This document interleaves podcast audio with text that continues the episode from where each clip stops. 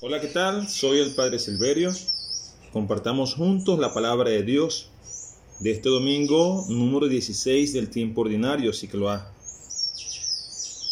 Estas lecturas son bien interesantes porque, mi forma de ver, eh, qué bien nos vendría a todos meditar y empaparnos del mensaje de la primera parábola de este domingo. Cuántos daños y sufrimientos se habrían evitado en la iglesia si esta parábola hubiera sido tema de reflexión y meditación con alguna frecuencia. Jesús, como buen maestro, sabe llegar a sus oyentes de una manera atrayente y sencilla. Se sirve frecuentemente de parábolas, de manera especial cuando habla del reino de Dios, que no es la iglesia. Las parábolas son comparaciones, historias o imágenes vivas tomadas de la vida ordinaria, al tiempo que son fáciles de recordar. Eh, hoy escuchamos tres parábolas referentes al reino de los cielos. Me sentaré en la primera, ya que en esta Jesús compara el reino de los cielos como un campo sembrado de trigo. Jesús nos advierte que, pese a la buena semilla, mientras dormían, el enemigo sembró la cizaña en su campo. Al darse cuenta, los jornaleros quisieron arrancar la cizaña con la idea de que el trigo se desarrollara mejor. El punto de inflexión o que nos llama la atención de esta parábola se encuentra en el versículo que nos dice, verso 30 específicamente, déjenlos crecer juntos hasta la siega, es decir, hasta la recolección del fruto, hasta que el jornalero vaya a recoger ya el fruto que ha sembrado. Los siervos de la parábola deseaban arrancar la cizaña antes de la siega, pero el dueño les recomienda paciencia, porque al arrancar la cizaña se podría dañar el trigo. Lo lógico de la parábola sería arrancar la cizaña bastante antes de la siega, es decir, mucho antes de la recolección final como hacen nuestros labradores o cultivadores de por estos lados de San Isidro Labrador. Pero el amo actúa contra toda lógica. Impide que los criados, es decir, que los cristianos arranquen la cizaña y deja que crezcan juntos trigo y cizaña, el bien y el mal, y lo hemos visto. El Señor tiene otra manera de ver las cosas y otra visión de la realidad.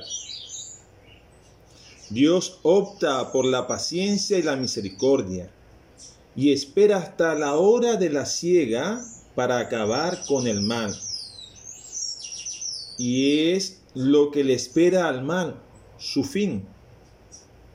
Es interesante percatarnos de que Jesús explica la parábola a los mismos apóstoles que le fallarían en el momento crucial de su vida. Pedro le negó, Judas le vendió por unas monedas y el resto de apóstoles huyó cobardemente cuando más le podían haber necesitado. Si Jesucristo hubiera actuado con nuestros criterios de arrancar y destruir, hoy estos hombres no serían santos ni pilares de la iglesia. ¿Qué hubiera pasado si ante los pecados de Pablo de Tarso, de Agustín de Hipona, de Francisco de Asís y de tantísimos hombres y mujeres de todos los tiempos, hubiera usado la hoz porque la cizaña, el mal prevalecía en sus vidas? Nos recuerda el Señor. Déjenlos crecer juntos hasta la siega. Dios espera da tiempo al pecador para que se arrepienta y cambie hasta el último momento. Dios aguarda la salvación de todos. ¿Cuánto daño y sufrimiento ha proporcionado el olvido de esta parábola? Millones de asesinatos por causas bastardas, tontas y miserables en la historia de la humanidad. También en las comunidades cristianas, que sí conocemos la parábola, nos permitimos el lujo de excluir y clasificar a aquellos que no piensan como nosotros, haciendo realidad la fábula de las dos alforjas, acostumbrándonos y nos acostumbramos a fijarnos en los defectos, en el mal que hay fuera de nosotros. Pero el mal sembrado por el diablo en nuestros campos está en todas partes.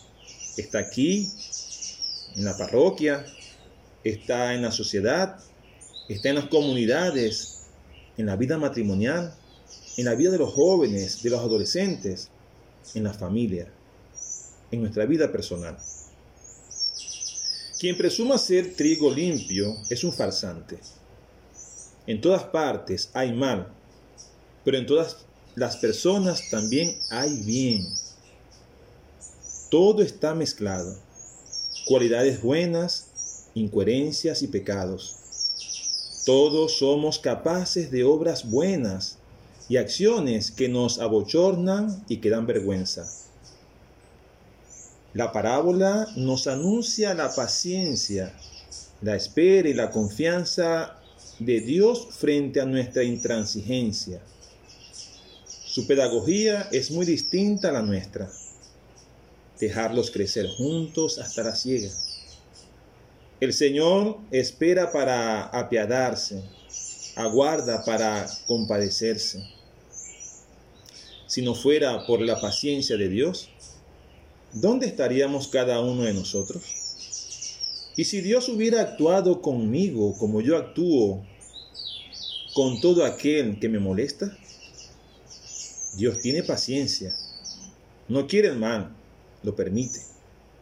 También nosotros tenemos que respetar la libertad de todas las personas como Dios lo tolera y permite.